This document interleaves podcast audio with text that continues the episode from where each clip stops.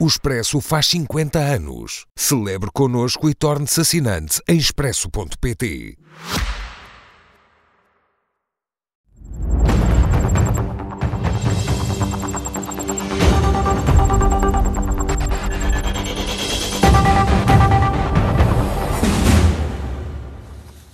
Com Pedro Delgado Alves e Miguel Morgado. Boa noite a ambos, eh, bem-vindos. Miguel, começo eh, por si e pela inflação que voltou a abrandar.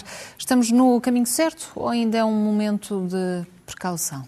Ainda é um momento de precaução. A nossa inflação agora está em linha com a média europeia, nem mais alta nem mais baixa. É, ainda é um momento de precaução, porque, à partida, nós vamos ter este desanuviamento que vai decorrer durante todo o ano 2023 no que diz respeito à subida dos preços.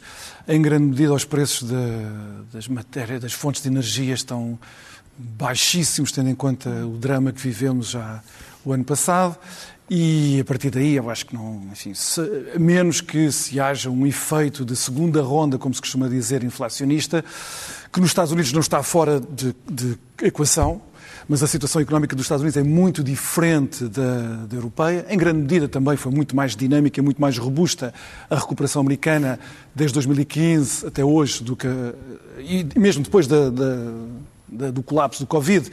A economia americana revelou sempre uma dinâmica muito mais poderosa do que a europeia e também por isso pode estar a sofrer pressões inflacionistas que são diferentes desde cá. Eh, em todo o caso, nós estamos a acompanhar aqui a trajetória europeia, não somos os que temos a inflação mais alta, também não somos os que temos a inflação mais baixa, estamos em, em, em média. Acho que o, o dado que uh, surpreendeu, mas Evidentemente, nós vivemos agora numa fase em que tudo é utilizado para efeitos de propaganda e impede que se discutam as coisas com o mínimo de serenidade, diz respeito ao crescimento do PIB no primeiro trimestre. Uh, como eu avisei aqui há duas semanas, achei uma tolice, para ser brando, membros do governo e da comunicação social dizerem que Portugal era quem tinha o maior crescimento do PIB na, na União Europeia, quando ainda não tínhamos os dados dos outros países. Tínhamos dados para aí 10 países ou 11 países. Agora, evidentemente, já percebemos que, apesar de ter tido, sido um bom número, no português, não fomos os campeões do crescimento. Mas isso também não tem mal. Quer dizer, a Polónia cresceu mais do dobro de Portugal e eu até desconfio que, em grande medida, é por causa dos brutais aumentos em defesa. Tinha depois de verificar a desagregação do PIB da Polónia, mas até desconfio que seja mais por isso do que propriamente pela dinâmica da economia polaca, que não, está a perder um mercado de exportação natural que é a Ucrânia por causa da situação da guerra. Mas, quando nós olhamos aqui para os dados portugueses, Uh, e olhamos para a desagregação que o INE já, já apresentou, já publicitou, ficamos com, com lições importantes sobre aquilo que nos espera. Todo este crescimento, todo, enfim, é só 0,1 pontos percentuais que é explicado pela procura interna, o resto é tudo exportações de bens e serviços, tudo. Portanto, o crescimento português neste momento integra, é, é integrado totalmente nas exportações de bens e serviços. Isso não seria mau se tivesse a ver o acompanhamento da componente do investimento, que foi a surpresa pela negativa, quer dizer, o investimento caiu. E caiu uma parcela do investimento muito preocupante. Há um colapso do investimento, 7,5 pontos percentuais, não é pouco, do investimento em habitação. Ora, se há crise social que está a ser identificada por todos os interlocutores políticos e nós próprios, temos estado aqui a falar da crise da habitação, os dados do primeiro trimestre são muito maus, porque significa que Aquilo, a única coisa que pode resolver a crise da habitação não são aquelas medidas do governo. Algumas delas até pioram a crise da habitação. É o investimento em nova habitação ou reabilitação de habitação que não está em condições. Como está a cair, caiu bastante no primeiro trimestre, significa que a crise da habitação em Portugal ainda vai piorar antes de melhorar. Hum. E esses são é, o, é o dado negativo. De qualquer maneira, depois ainda gostaria de falar sobre a questão das exportações. E já lá vamos. Uh, Pedro, este crescimento económico é, é pouco ainda? É ainda anémico?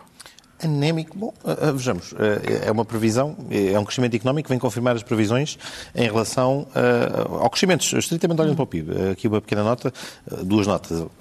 Uma não resisto, acabei de ganhar uma barra de chocolate porque disse que, que perante estes dados, números serem bons, o Miguel ia dizer que eram propaganda. Porque os números das mesmas entidades, quando são negativos, são reveladores que o Governo está sem Não, não, propaganda são... é dizer que é o melhor da Europa, não era? Mas já, já lá vamos, também não foi dito que era o melhor da Europa. Que, ah, o, o, não, não foi, não foi isso que eu dito.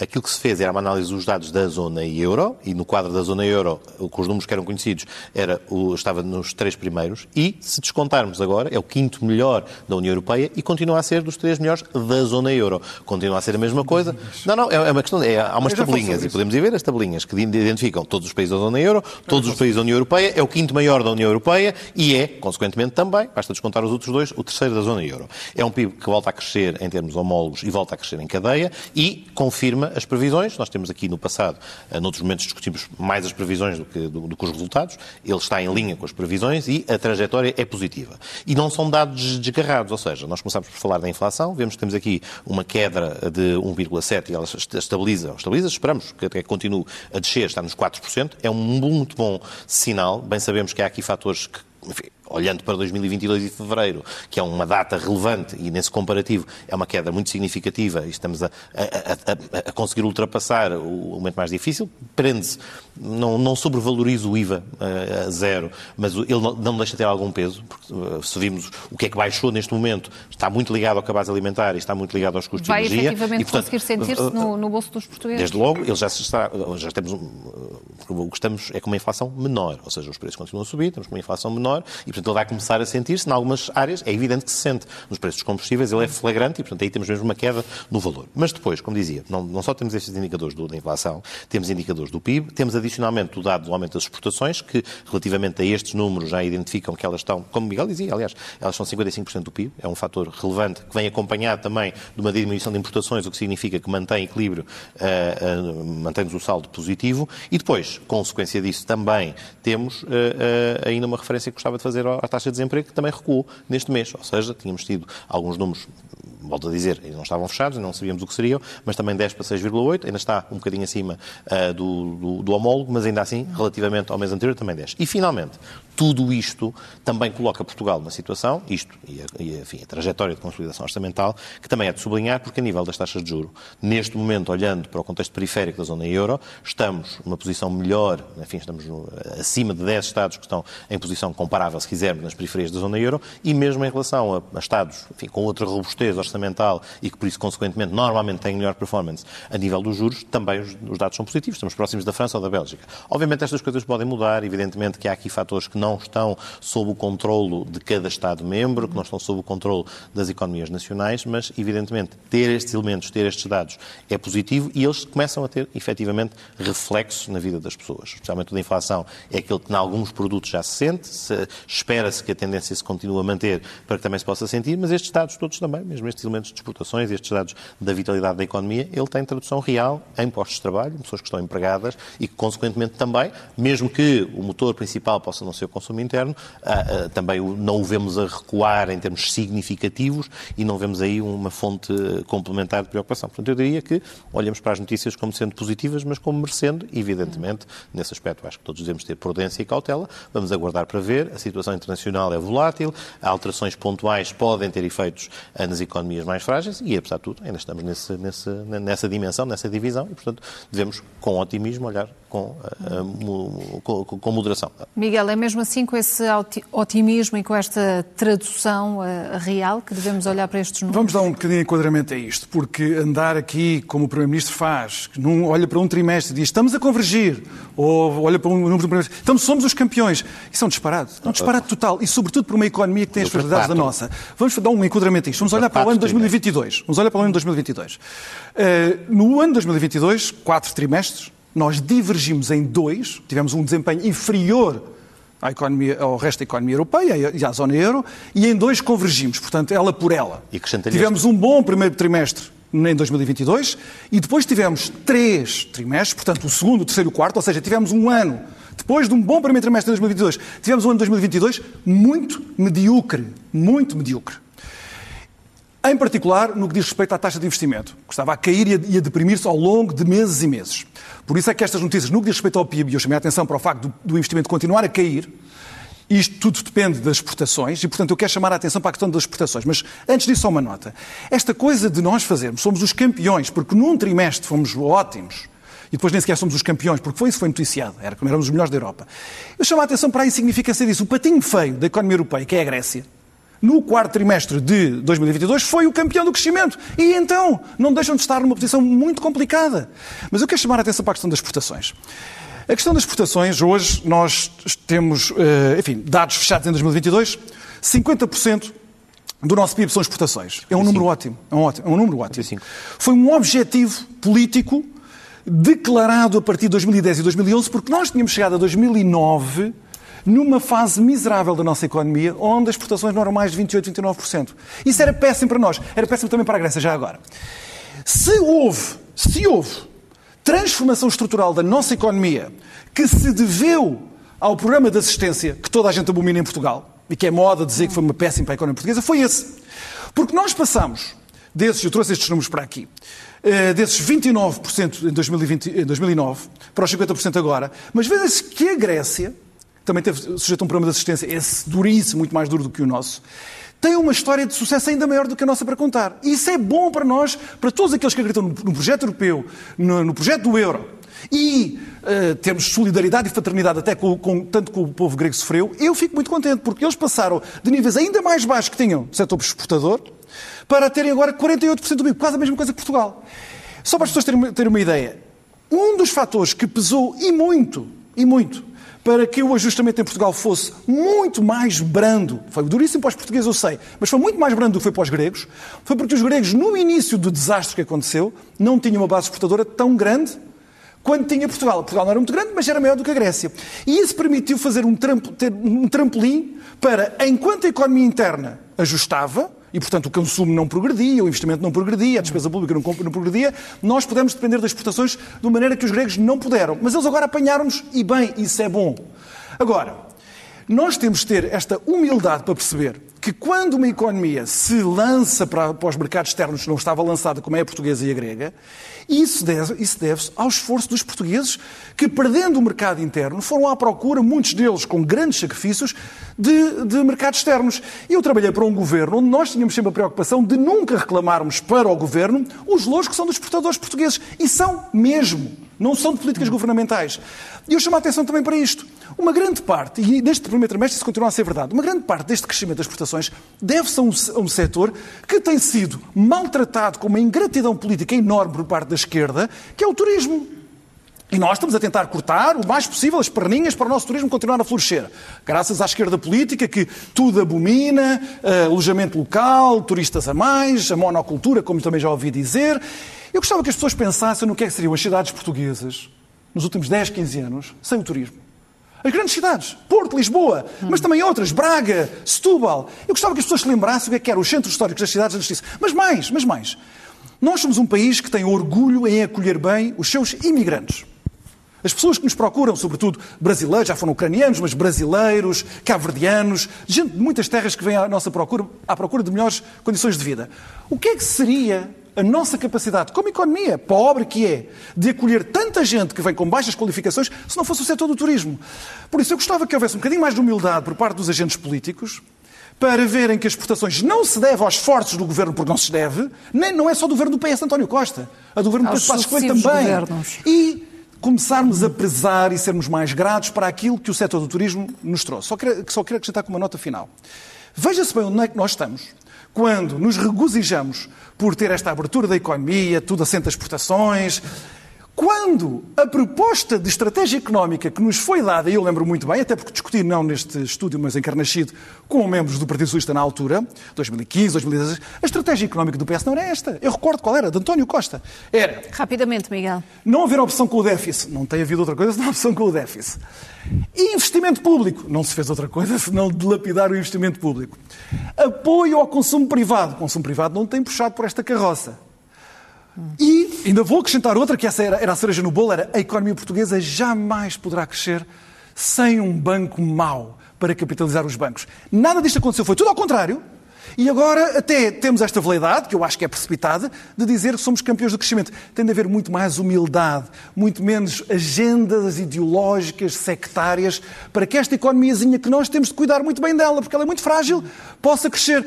O setor da exportação mostra isto. Mostra o que é que o país podia ser se não fossem estas agendas ideológicas sectárias ridículas. Pedro, o Presidente da República diz que os bons uh, sinais económicos devem ser acompanhados de uma situação política, também ela positiva. Perante mais este, este aviso, há aqui silêncios do Governo que têm sido demasiado ruidosos. Não, já, mas já vou isso, ainda tenho várias coisas para dar aqui nota relativamente ao Miguel. Mas não se esqueça minha não, pergunta, não, não fuja à minha questão. Não, não, não, não, mas a resposta está dada, é não. já lá vou, já explico porque é que é não. Uh, em primeiro lugar, uh, o Miguel consegue encontrar sectarismo nas coisas mais óbvias do mundo, que é, obviamente, preferimos uma economia que está a crescer e tem bons resultados, e até tem bons resultados no comparativo com outros parceiros europeus, quando todos enfrentam as mesmas dificuldades e as mesmas consequências de um conflito internacional, e todos passaram por períodos anémicos de crescimento durante o ano passado. Portanto, uma pessoa regozijar-se, talvez seja uma expressão excessiva, ficar satisfeito e olhar para os resultados e ver que em todos os indicadores possíveis, desde a inflação, ao crescimento do PIB, ao aumento das exportações, às taxas de juros, ao desemprego, um que eu me esqueci de referir há bocadinho, a confiança dos consumidores nunca teve tão alta como desde fevereiro de 2022. Portanto, mostra também que aí temos boas notícias e são boas notícias que se refletem no, eh, na, digamos, na vitalidade que a economia atravessa atualmente. E, e portanto, não encontramos aí sectarismo. Ficamos satisfeitos por, por isto, como seguramente uh, os portugueses também ficam, porque percebem que isto terá repercussões na sua vida. E também, já agora, obviamente que o esforço, o sacrifício, o investimento é daqueles que conseguem assegurar as exportações, mas também há políticas públicas direcionadas a apoiar as exportações, não só no atual governo, como no anterior, como no anterior a esse. também o Miguel escolhe ali uma data que é, de, que, é, que é 2009, que, para revelar que estava tudo perdido, não havia nada, baixo? não acontecia nada. É, é o ponto mais baixo, é. precisamente, mas é o ponto mais baixo que ignora que o crescimento entre 2005 e 2008, até o início e ao início das consequências da crise financeira dessa altura, Portugal também, felizmente, tinha uma sólida trajetória de crescimento das exportações, que depois, obviamente, é interrompida, é interrompida quando passamos a, a, ao, ao, momento em que temos uma crise global e depois uh, volta a retomar o seu crescimento e, de facto, hoje, para números muito impressivos e particularmente importantes. Última nota, antes de depois de ir à pergunta da, uh, uh, colocada há instantes. a questão do turismo. Eu acho que também há uma necessidade de não diabolizar os debates, seja de uma forma, seja da outra. Pois, Isto é, o turismo é uma atividade económica extraordinariamente importante e central para a economia portuguesa. Sim. Mas eu acho que conseguimos ter espírito crítico para responder sim a isto, concordar com muitas coisas como impacto que teve na revitalização dos centros urbanos, o impacto que teve também na criação de, de emprego e também, ao mesmo tempo, sem, sem deitar isto fora, de reconhecer isto, mas também reconhecer que em determinadas áreas, designadamente no que diz respeito ao mercado da habitação, algumas das opções tomadas e que permitiram isto têm consequências negativas na vida das pessoas. Em, em centros urbanos como Lisboa ou Porto, há um impacto e há uma ligação direta em que não é só o turismo culpado, também diga-se isto com, com, calma. Há outros fatores, claro. tem a ver com, com, políticas de atração de investimento vocacionadas para o imobiliário, tem a ver com vistos de gold, tem a ver com várias coisas. Mas o turismo também é um fator, ou seja, é um fator que gentrificou muitas cidades, é um fator que aumentou os preços, quer do arrendamento, quer da compra, eh, da compra e venda das casas. E, e portanto, é isto que tem que se olhar. Não é preciso sermos radicais num sentido ou no outro, dizer anatomizamos o turismo e vai tudo de borda fora, mas também não dizer que o turismo não é culpado de coisa nenhuma. Não. É a média via entre uma coisa e outra, é o equilíbrio entre uma coisa e outra que se tem que construir reconhecendo e corrigindo aquilo que é excessivo e acertando o resto. Pedro, Quanto à pergunta, temos o Presidente, que avançar o Presidente, para o, para o da República, próximo, não, não, deixa de fugir. O Presidente da República... É só, se há ou não um pacto de silêncio. Um pacto de silêncio, mas era relativamente ao Governo não comentar a questão da situação política da, da, da, da, da deixa que o Presidente da República dá. Eu acho que o Presidente da República tem feito intervenções públicas todas bastante parecidas nos últimos, nos últimos tempos, ou seja, dá um sinal num determinado sentido e depois dá um sinal, não é que seja no sentido contrário, dá um sinal apaziguador. Há, há, outro e dia, o Governo outro dia, sinal é que outro dia vim aqui comentar, dá um sinal de respeitar o, o direito à palavra do Presidente da República, não tendo que ir atrás dele e comentando tudo o que o Presidente da República uh, diz, especialmente quando o Presidente da República diz apenas coisas que são também, mais uma vez, razoavelmente óbvias. Semana passada discutia-se, até vim cá discutir à meia da tarde, a questão da convocatória do Conselho de Estado, que havia a ideia de que vai haver os partidos, vai convocar o Conselho de Estado, valia uma citação. Mas depois o próprio Presidente da República tirou o ar todo ao balão, dando nota de regularmente ouço os partidos, o que é verdade, falo mais do que os antecessores, e regularmente convoco o Conselho de Estado para audição sobre a situação económica, ou a situação social, ou a situação política, o que também é verdade que o Presidente da República o faz mais vezes. Portanto, e porquê nada a resistência que... em desfazer o tabu sobre a chamada telefónica entre João Galamba e António Mendonça Mendes? Vejamos. É nesse sentido que eu pergunto ah, se há um pacto de silêncio. Ah, tema. Não, não, há pacto de silêncio nenhum. O, o Sá de António Mendonça Mendes vai, a pedido do Parlamento, aliás, esse é o seu direito, vai à Comissão Parlamentar na próxima, sexta, eh, na, perdão, na próxima terça-feira, dia 6, prestar esclarecimentos especificamente sobre esse assunto. Foi aprovado na Comissão Parlamentar de Inquérito um conjunto de questionários, um questionário que é dirigido com perguntas ao Primeiro-Ministro, que também está já remetido e que vai ser objeto de resposta. Uh, também na sequência deste tema de, de, de, fiscalização dos serviços de informação, ainda hoje foi aprovado por unanimidade na primeira Comissão a nova vinda, uma segunda vinda da, da, do Conselho de Fiscalização uh, do CIRP para prestar esclarecimentos, uma vez que houve factos que podem, podiam não estar na posse dos deputados quando teve lugar a última audição, porque, entretanto, houve audições na CPI, também foi aprovado hoje por unanimidade. Todos os esclarecimentos no local próprio. Volto a dizer o que aqui já disse várias vezes. Não é na CPI. Ou seja, a CPI tem um objeto, tem uma finalidade. Este tema nasce a partir daí deve ser enquadrado e encarado nos locais certos. E é isso que vai acontecer. Já, já tem acontecido esta semana e para a semana voltamos a ter, pelo menos, não sei se está marcado o Conselho de Fiscalização, mas pelo menos a, a remessa do questionário e a ida do próprio Secretário de Estado a, a prestar esclarecimentos também vai ter lugar e, portanto, no, nos sítios onde anteriormente também a Ministra da Justiça foi prestar esclarecimentos de acordo com os pedidos que o Parlamento fez e é que o Governo vai, está e continuará a corresponder. Portanto, quanto a isso, não só não há pacto de silêncio, como há data marcada para a resposta de perguntas. Miguel, já estamos devidamente esclarecidos sobre este tema e agora estamos a focar-nos novamente naquele que é o objeto da Comissão Parlamentar de Inquérito? Não, porque este tema, neste tema do SIS, eh, foi objeto, sim, de uma obfuscação deliberada por parte do Primeiro-Ministro e dos Ministros. É por isso que há esta confusão toda. O Primeiro-Ministro acha que não deve prestar contas ao país. E depois vejo o Secretário de Estado adjunto, Mendonça Mendes, vejo todas as uh, figuras do governo que falam ou que são interpeladas por jornalistas a dizer que aqui não é lugar, não falo sobre isto aqui. Bem, eu quero recordar que o Primeiro-Ministro, por sua iniciativa, do alto do seu cargo, acusou, sem provas, sem nada, um cidadão português eh, da prática de crimes. Mas aí já não houve problema nenhum em fazer uma coisa que devia fazer tremer qualquer pessoa com consciência democrática, ter um Primeiro-Ministro a falar aos milhões de portugueses, a acusar um deles em particular de crimes, sem ele sequer. Não, não é só não ter competência judicial nenhuma, Primeiro-Ministro. Ele nem sequer fazer ideia do que é que se tinha passado ali. Estava a confiar na palavra do Ministro, sem saber. Quando nós já vimos que o Ministro não consegue, cada vez que fala sobre o assunto, apresenta uma versão nova dos acontecimentos, com novas pessoas, com novas datas, com novas horas. O Primeiro-Ministro não se coibiu nunca de dizer isso. Esse ato é tão grave. Este, estes oh, Patrícia, silêncios ato... como um, um, espaço para tentar alinhar aqui uma, uma versão Bem, definitiva? Eles não conseguem. Pode, ser é, é, pode assim. também haver incompetência, pura e simples. Não conseguem acertar uma, uma, uma versão comum, mesmo que seja mentirosa, mesmo que seja uma, uma, versão falsa, não conseguem. Mas o meu ponto já não é esse. O meu ponto é que o Primeiro-Ministro, e por, e por maioria de razão, os restantes uh, membros do Governo, a começar pelo Secretário de Estado uh, junto do Primeiro-Ministro, não têm autoridade nenhuma para agora dizer oh, não, não, não vou dizer aos jornalistas o que é que se falei com quem. Não têm, porque foram eles, para obter ganhos políticos próprios, que desfizeram todas as formas, todas as formalidades, quiseram falar ao país, acusar um, dizer que ele era isto e que era aquilo. Portanto, a partir desse momento, é a obrigação deles, a obrigação democrática deles, estão a faltar aos seus deveres democráticos basilares. Portanto, o PSD agora enviou eh, o questionário, as questões. O Primeiro-Ministro tem 30 dias eh, para responder àquelas questões. Ele que as responda e que não espere pelos 30 dias. E, Ele e que responda, não é a obrigação dele. de forma clara, faz sentido o PSD aprovar e apoiar uma comissão parlamentar de inquérito? Bem, é costume dizer que quando as pessoas abusam das suas funções, não cumprem os seus deveres, há uma, só, só percebe um certo tipo de linguagem. Se for preciso falar assim com o Primeiro-Ministro para ele cumprir os seus deveres, que seja. Eu preferia que não fosse assim. Mas acho que é mais grave o que se está a passar do lado do Primeiro-Ministro. Ele tem a obrigação de prestar informações ao país. Ele até pode achar que são, que são minudências. Até pode achar isso. Pouco importa. Isto já ultrapassou a subjetividade dele. Ele sempre invocou a subjetividade dele, a consciência, para achar isto, para achar aquilo. E eu já expliquei aqui, e outras pessoas já explicaram também, que isso é irrelevante. O desejo dele, a consciência dele, a subjetividade dele. Ele tem deveres objetivos para com o país. Tem de os cumprir. Pedro, para concluir, 30 segundos uh, finais, o Primeiro-Ministro tem de ser devidamente esclarecedor nestas respostas que dará ao PSD.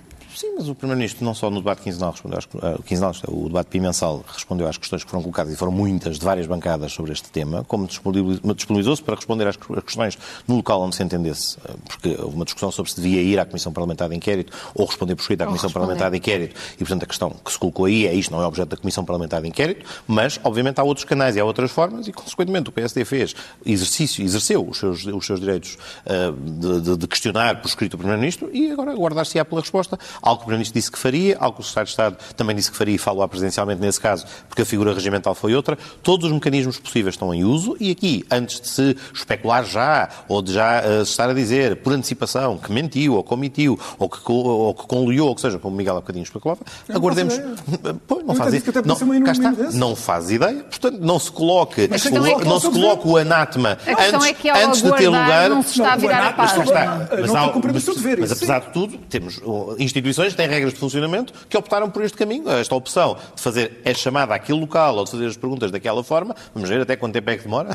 No limite podemos ter resposta até ao final da semana, pode não-se pode não esperar até aos, até aos 30 dias. Enfim, aguardemos para ver e, e o que acontecerá é depois disso cada um tirará uh, as suas ilações, designadamente perceber se fica suficientemente esclarecido ou se recorre a, outro, a, a outra figura. Sendo que, como aqui também já tivemos a oportunidade de discutir, a matéria em causa torna-se difícil de compatibilizar com uma Comissão Parlamentar de Inquérito, tendo em conta a, a, a, a reserva e a forma de funcionamento eh, dos serviços de informações, e por isso é que temos mecanismos diferentes desenhados para poder fazer essa fiscalização. Mas esses mesmos mecanismos, o Conselho de Fiscalização, também ele próprio vai prestar esclarecimentos aprovados hoje por unanimidade na, na, na Primeira Comissão. Há um bom artigo de Matos Correia, que acho que é insuspeito sobre este tema, que analisa o tema, chega à sua própria conclusão quanto a achar que aquilo que ocorreu foi um erro, mas daí não retira a consequência ou ilação, que poderia ser até prejudicial para para o funcionamento dos serviços, que deve haver uma comissão parlamentar de inquérito. Todos são, todos os agentes políticos são livres de tirar as suas conclusões sobre se aquilo foi uh, adequado, correto, a interpretação que fazem da lei e da atuação dos serviços, daí poder qualificar o que aconteceu, mas acho que todos devem ter a responsabilidade relativamente ao funcionamento de uma instituição importante na República de perceber se a melhor forma de prosseguir o caminho dos esclarecimentos é este ou se pode ser a, a nova fornada de perguntas ao Primeiro-Ministro, novas audições, se for, se for caso disso. Mas volto a dizer, entre o conjunto de esclarecimentos que vão ser prestados na, na, nas próximas, na próxima semana, vá, semana e meia, que a próxima é uma semana atípica com muitos feriados, eh, acho que haverá mais do que espaço para o que ainda sobra para esclarecer ficar esclarecido. E vamos ver se assim será. Pedro Delgado para... Alves, Miguel Morgado, cá estaremos, cá estaremos para, para comentar e para verificar as conclusões. Obrigada, boa noite e até para a semana. Fazemos agora mais uma curta pausa nesta edição da noite. Até já.